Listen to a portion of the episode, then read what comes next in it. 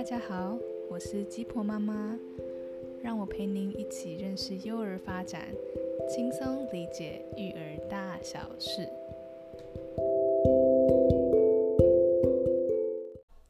Hello，今天我们一样邀请到 Kate，嘿，我又来了。对啊，我们今天来聊聊上次有提到的一个问题，就是小朋友如果坐不住，不愿意好好吃饭，该怎么办？Kate，对，因为我其实有一些好朋友，他们现在小大概也是一两岁大，然后真的就是一直跑来跑去，然后怎么样，就是不要不要，到底是什么原因？可能是有什么原因啊？哎、其实我我觉得啊，假假设以这个话题来看啊，你真的要去找出做不做原因是什么。例如说，有可能他就是没有兴趣，也就是说他可能没有很饿，或者是他环境有干扰。例如说，可能旁边就是有小朋友在玩，他就是想要跟他一起玩，了对，或者是你让他坐的时间太长了，可能有些人让小朋友吃饭就吃了半个小时、一个小时，对，就是就是那个时间没拉耐心太长，他们坐不住，对，或是他可能潜藏一些焦虑，这都是我们可以去留意到的原因哦。哎、听起来都是外在环境对他的影响，有没有？他本身就是就是没有办法，就是他自己就坐不住，而不是受到影响。哦，这是也是有可能的，因为有可能他会是一些有个呃无法自制的一些生理状态。举例来说，像过动儿，过动儿的话，就是他们可能呃脑部的神经传导失调。根据统计的话，男生大概过动症的比例是五趴，女生大概是两趴。然后，但是极少数的过动人是因为天先天的脑伤产生的生理障碍，大多数都是后天环境造成的。例如说，他可能过度的摄取食品添加物，缺乏探索空间啊等等。但是如果经过医疗评估确定是、确定是过动症的话，就是建议一定要及早接受治疗跟矫正，不然就有可能会影响到日后的身心发展。过动儿有可能是其中一个原因，让他会坐不住。第二个有可能原因是躁动症。但躁动症呢，它就是比较偏向是你的基础能力发展不平衡，也就是它可能肌肉的张力不足啊，大脑的前庭刺激不良，这两者都会同样会表现出一些动不停、不专心的一些症状，很容易会被混淆。如果你在宝宝在爬行的阶段刺激不够的小朋友也，也会比较容易缺乏感觉统合的能力哦。所以其实爬行是一个对宝宝而言非常重要的阶段，日后甚至有可能会发生就是刚刚提到像躁动症的状态。那背部的肌耐力不足，小朋友就没办法坐正啊；颈部肌耐力不足的，就容易出现扭豆摇晃的那种情况。所以这都是有可能会可以被纳入为什么他坐不住的原因。甚至刚刚提到的前庭刺激不良的小朋友，则是常常会没办法受控制就到处奔跑、转圈、跳跃。就这是些应该是要接受医师的诊断跟治疗了，对吧？是的，是的，但其实这些都是可以避免的，因为他其实刚刚提到，他比较像是一个基础能力发展不平衡所导致的，所以其实躁动的小朋友最需要的就是可以安全探索的环境。什么意思呢？就是像刚刚提到爬行，小宝宝时期的时候就是要多爬行，攀爬，或者是像大一点的时候，他可以练透过攀爬、跑步、旋转、跳跃等等去刺激他的统合能力发展，就有可能可以改善。然后包含刚刚提到前庭刺激啊，前庭刺激就是大概额头这个地方，额头大脑的地方！它的刺激就包含你看，像有些小朋友玩那个溜滑梯，嗯，或者是荡秋千，他那个从高处跃下的时候，它其实会刺激到他的大脑。这就是为什么公园都一定会有这些设施，因为其实这些设施对于小朋友的发展是很棒的哦。哎、你说的这些刺激是不是都是集中在零到三岁这个阶段？不不一定，其实前提的刺激都是就是一个感觉统合的刺激。大概几？大概呃，没有分那种什么年年龄。其实我觉得是没有分，当然是越小的刺激是越明显，因为它就是在神经传导跟发育的一个过程。哎、我真的觉得这些婴儿、婴幼儿、幼儿的那个刺激真的很重要。哎，真的，他如果没有接受到足够的刺激，真的会影响到他的大脑发展，也导致他这些基础的那个能力发展不平衡，然后又会产生这些躁没错，动症啊没什么的错。。甚至像刚刚提到，如果有一些小朋友，你会发现啊，这不知道会不会偏题太多。我之后可以再跟大家分享。像你会发现有一些小朋友啊，呃，可能从小的环境就是在宝宝时期就是被困在围围栏里的，他就会在他就会在一开始的时期就越呃跳过了爬行这个动作，而他会直接扶着站起来。嗯，有些小朋友他是在还躺着状态下，很快就变成趴着，然后变成就直接跳过爬这个动作，直接变成站。有些小朋友真是站得很快，那他等于越过，他等于少了爬行这个阶段，其实对他的未来也是会有影响的，有一些些微影响。举例来说，他可能，嗯，在婴幼儿时期没有练到他爬行能力，他的肌肉啊或者张力等等的刺激不够，他就比较容易会发生跌倒的状况。嗯，就是那个平衡的部分，就刚刚提到平衡的部分，那个之后有可能可以再更多聊。然后除了刚刚提到的那些呃什么。追赶、跑、跳、碰那种型的大大型的那种活动以外，其实还有另外一个方式，就是什么？平常多请孩子帮忙做家事，拖地啦、擦玻璃啊，也是不错不错的锻炼方式。当然就是大一点的小孩啦，对对对对。啊，还有第三个，什么？也是有可能会造成小朋友做不住的原因，就是自闭症。哦，这个可以理解。哎，对。那那除了这些，呃，这你刚刚说的这三个之外，如果是正常的。嗯，没有这些情况的情况下，那如果要好好的培养这些小朋友的这个饮食的习惯，那我们可以怎么做啊？嗯，我觉得可以从小的时候就开始有一个，应该可以算仪式感的一个训练吧。仪式感。对对对，让他知道说要吃饭前就是有一连串的一个循序渐进的动作，例如吃饭前我们就是要用餐前固定要洗手，然后你洗完手后一定要坐在他的餐桌上或者是餐椅上才可以进食。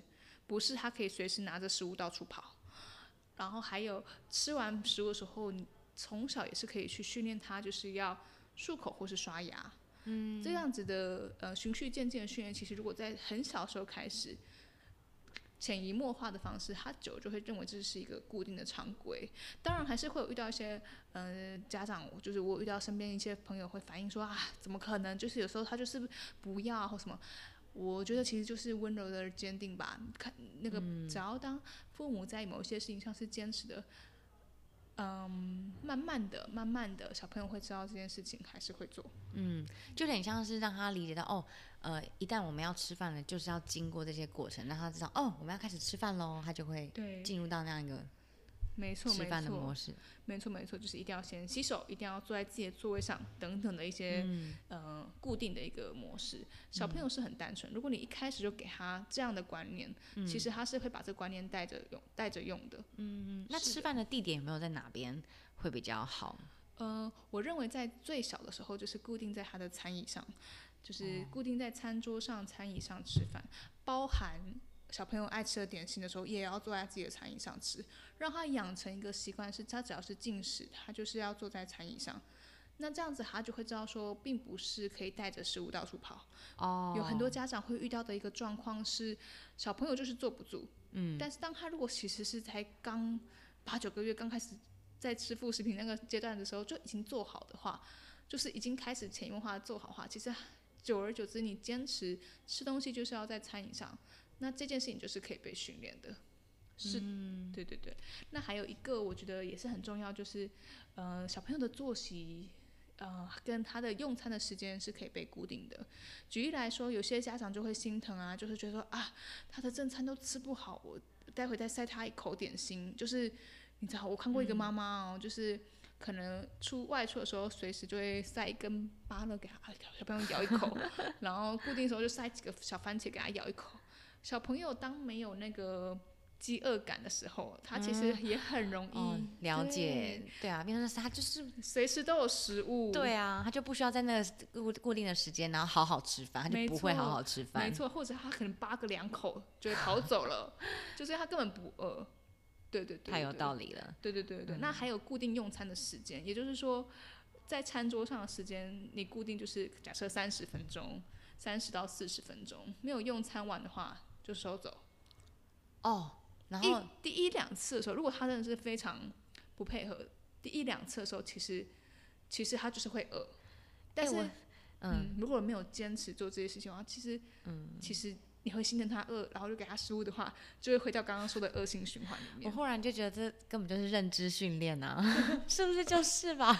对，我觉得这其实就是一个训练的过程。但是这个训练其实是对他好的，因为他就会知道要把该吃的东西吃下去，或者是他就会有固定用餐的习惯。嗯我觉得那也是对他们是非常好的，包含他的作息啊，他的饮食都会有帮助。那是不是也不能够吃饭配电电视？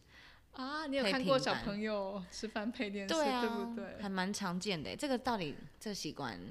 我觉得啦，因为其实吃饭配电视不要变成每一餐或是每一天，我觉得偶尔为之真的是可以理解。就像有时候可能在就是呃飞机上啦，或者是像那种很少遇到的那种状况，什么高铁上啊什么的，我觉得有时候在外出用餐的时候比较怕干扰到别人的时候，我就偶尔用一下是没有问题的，但是不。不适合每一次都这样子用，因为我觉得会有一点点像利益交换的方式。不要这种。哎，你刚刚提到外出用餐，如果真的得带出门，那他又不好好吃饭，那怎么办？哦，呃，其实呃，除了他，你是说假设他是饿的状态吗？还是？嗯，对，假设就是我们就是饿，然后出去吃饭。嗯，如果他饿的状呃饿的状态下，我相信他还愿意吃，但是如果他坐不久。或是他就是觉得外出用餐，就是我们已经吃完，他也吃完了，然后，呃，我们还没吃完，但他已经吃完，他想要离开了，他想要出去玩了。嗯，有一些小 paper 啦，就是可以让可以爸妈们可以带着一些，嗯，小朋友喜欢的画笔啊、小玩具啊、小车车啊等等，让他在用餐完的时候还可以专注的做一下自己喜欢的事情。但记得不可以一开始就拿出来，一定是他吃完了，然后也不要他一吃完就拿出来，他吃完了，然后坐在座位上。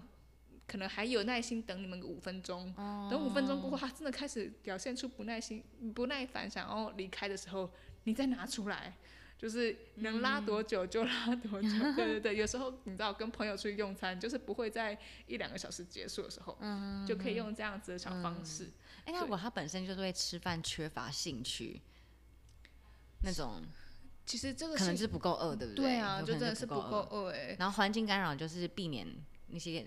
会干扰到吃饭的环境，对，这个也很重要。假设他今天在吃饭的时候，旁边就是有一个小朋友在玩他最喜欢的车车，或者是非常的吵杂，有可能他也会打断他吃饭这件事情。嗯，对对，然后也要减少呃缩短吃饭的时间，免得他会没耐心。那你说潜藏焦虑，他可能会因为焦虑什么，然后而而影响到他吃饭吗？潜藏焦虑哦，我觉得有可能啊。嗯，就会有点像是，嗯，可能像，可能像他过去有被你强迫吃饭的状态，或者是真的是对，有可能他就会有一些些负面的感受。其实这也会反映到有些小朋友会挑食，你有注意到吗？嗯，对，对，但是挑食又有很多原因，可能是什么？嗯。包含有可能像是，就像刚刚说的，他可能不饿，这也是有可能的原因哦，因为他就不饿嘛，就随时在被喂喂零食的话，当然就不饿，对，或者是他可能外界干扰，这也是有可能，对，然后或者是，或者是他可能不喜欢某个食物的味道或质地，或是新的食物，还不知道什么东西黑黑的，对，他也会不想吃，像什么黑木耳，我儿子有一段时间很避开黑木耳，因为他觉得那黑黑的，他就不喜欢吃。然后或者是他就会对对他就会对新食物的一些恐惧，然后或者是他可能比较小月龄的宝宝，他咀嚼的能力不足，他也有可能会排斥一些食物，例如说，嗯，青菜，你会发现其实有些小朋友不太喜欢吃青菜，是因为它咬太轮，你知道就是太韧了，不好咬，那个菜的部分太韧了，那这时候你其实可以。变成是挑那个茎的部分，就像小白菜那个茎的部分，一定会比叶子的部分还要好咬。嗯，茎的部分就脆脆的嘛。嗯，这时候就可以用不同的方式让它把菜吃进去。但是小朋友如果在讲到挑食啊，其实也要留意他是不是有一些生理的状况。举例来说，就是像他可能有一些感冒或是扁桃腺肿大的状态，他可能就会有一些呕吐的反射，比较敏感，所以他就会不喜欢吃那些特定的食物。或者是比较不喜欢大块的食物。哦，对对对，或是煮太硬的，他碰到就是不舒服会想吐，嗯，那这时候怎么办？看医生，没错，对，赶快去处理一下，看医生，然后你也可以将食物煮软一点，或者切小块一点。对，那刚刚提到其实像你说潜藏畏惧这件事情，嗯，有可能就是我刚刚就想到的，就是他会畏惧进食啊，或是畏惧，可能你曾经强迫他。然后他就造成了可能有一些呛到、噎到的经验，这有点难处理耶。他就已经害怕了。嗯，就是宝宝又没办法沟通的时候，他就会觉得这件事情是很可怕的。嗯，像小 baby 的时候，有些人就是不知道宝宝为什么哭，他们就固定去塞奶瓶，塞到他嘴巴，然后他就会就不喜欢吃。天这时候怎么办？你猜猜看。嗯，你就给我喝下去，这样子嘛。让他够饿就会喝吗？嗯，对，这也是一个方法。但是还有一个办法是，就是你就是尽量避免他强强迫需要到强迫喂食的状态。嗯也许可以，当不会讲话宝宝，也许你可以先了解他哭声的原因，嗯不一定是他饿了，对。然后假设像刚刚提到的，他变成有点开始怕怕奶瓶，可能他过去的经验让他不快乐的话，嗯。可以试试看用汤匙，或是训练他慢慢的用杯子或吸管的方式，用不同的方式容器，或是改变一些食食物的造型，来试试看能不能够让他再次接受。嗯，用其他方式也让他能够进食，对对对对对，这样。那就是像刚刚提到，假设不是奶，假设是食呃其他的食物，他可能过去有一些不喜欢或者是嗯、不好的一些经验的话，那可以去做一些调整。假如他不喜欢吃蔬菜或是蔬吃肉的话，你就可以看宝宝的月龄大小来去做一点点的调味。一岁以上的宝宝基本上就是可以开始吃盐巴了，就可以跟、跟大人比较类似的饮食，当然还是清淡一点。那你就可以稍微假设他不喜欢吃菜好了，菜就稍微调一点点让他好吃，那其实也是可以帮助他进食。或是弄弄成不像菜的样子，有这个可能吗？它变成就你知道有些日本妈妈很厉害，嗯她会把那个食物变得很漂亮。哦哦，什么汉堡还有个脸，哦哦，我想起来，个那个也是可以，因为其实色彩的丰富搭配度跟那个画面感，其实会帮助宝宝想要吃这个食物的欲望。花太多心思了，真的非这个常的厉害，这个就不是我可以做到的，我很佩服他们。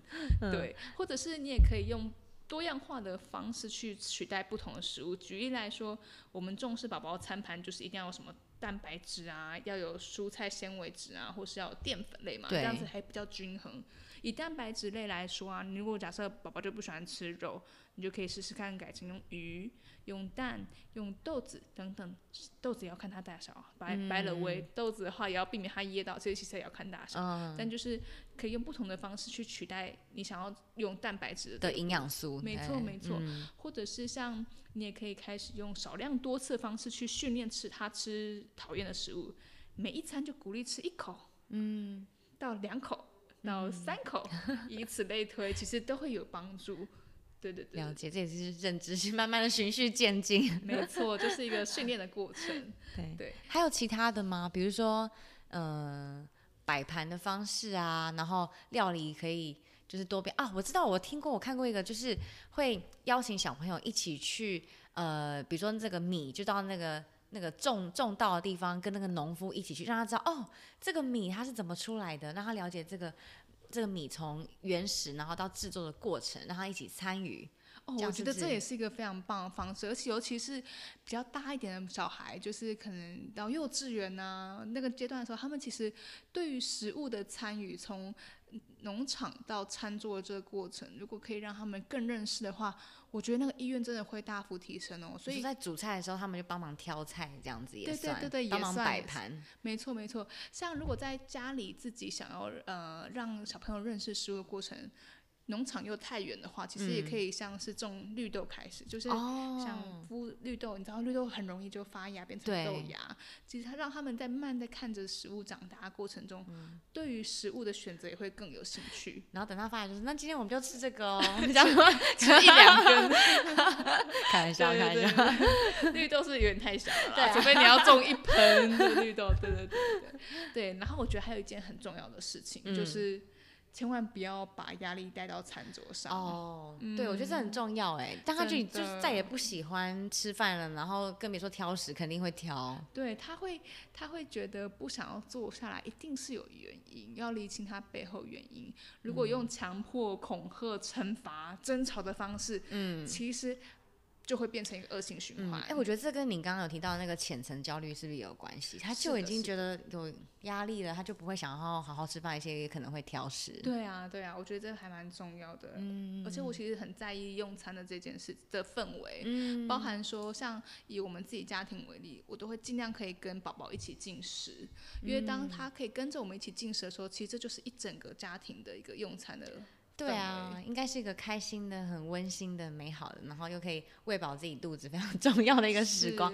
对啊，所以我觉得，其实当小朋友在一岁过后开始副食品，呃，不，主要的食物，大人的食物可以开始成为他餐桌的主食的时候，就可以开始培养他跟我们用同样的三餐去饮食，那也会养成他进融入到这个家庭的作息的一个习惯。嗯，对，哇，今天学习到好多、哦，觉得真的做妈妈真的不容易耶，就像真的很花心思在宝宝的每个阶段，然后这只是其中一个食欲的这个主题哦，还有其他很多很多。对我真的觉得，其实饮食的文化啊跟一个餐桌上的教育，会影响小朋友非常的多。嗯，嗯，对，我觉得鼓励大家就是宝宝挑食坐不住，找出他的原因，更可以同理他为什么会有这样的状况。嗯，然后要用你刚刚提到温柔与坚定的态度，然后慢慢的去引导他们。没错，没错。好，对，那今天就是呃以上的内容。对，好开心能够参与这集。